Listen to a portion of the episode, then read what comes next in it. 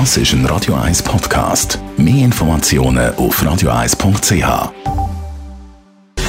Gesundheit und Wissenschaft auf Radio 1. Unterstützt vom Kopfwehzentrum Irlande Zürich. www.kopfwww.ch Neue Studien sagen, man sollte auf bestimmte Zuckerersatzstoffe unbedingt verzichten, weil die sollen das Risiko für Herzinfarkt und Schlaganfall steigern.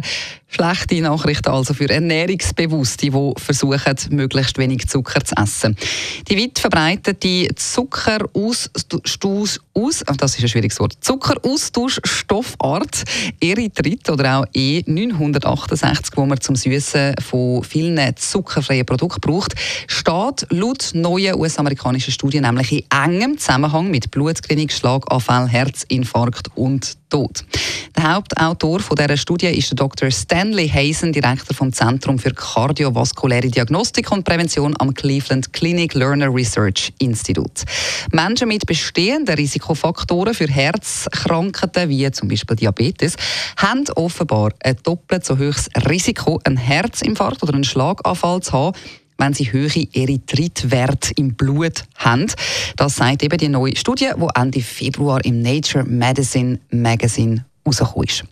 Interessant ist auch, dass die Entdeckung von dem Zusammenhang zwischen Erythrit und eben kardiovaskulären Problemen rein zufällig passiert ist. Das Forscherteam aus den USA hat eigentlich ein anderes Ziel gehabt. Sie haben Chemikalien oder Verbindungen im Blut von Personen versucht zu finden, die eben das Risiko für einen Herzinfarkt oder einen Schlaganfall in den nächsten drei Jahren könnten voraussagen. Und die Wissenschaftler haben für das insgesamt 1157 Blutproben von Menschen mit einem erhöhten Risiko für Herzkrankheiten zwischen 2004 und 2011 gesammelt und analysiert. Und dann haben sie eben die Substanz gefunden und gemerkt, es handelt sich um Erythrit, eben um den Süßstoff. Erythrit hat es übrigens in vielen Zuckerersatzstoffen und auch in zuckerfreien Lebensmitteln und Getränken, Kaugummi, Süßigkeiten, Backwaren und Diätprodukte und so weiter. Macht also Sinn, wenn man mal ein bisschen genauer anschaut und bei zuckerfreien Produkten geht nachlesen, ob es eben der Stoff E968 drin hat. Man muss schon sagen, es wird immer wie schwieriger, das Thema von der gesunden Ernährung.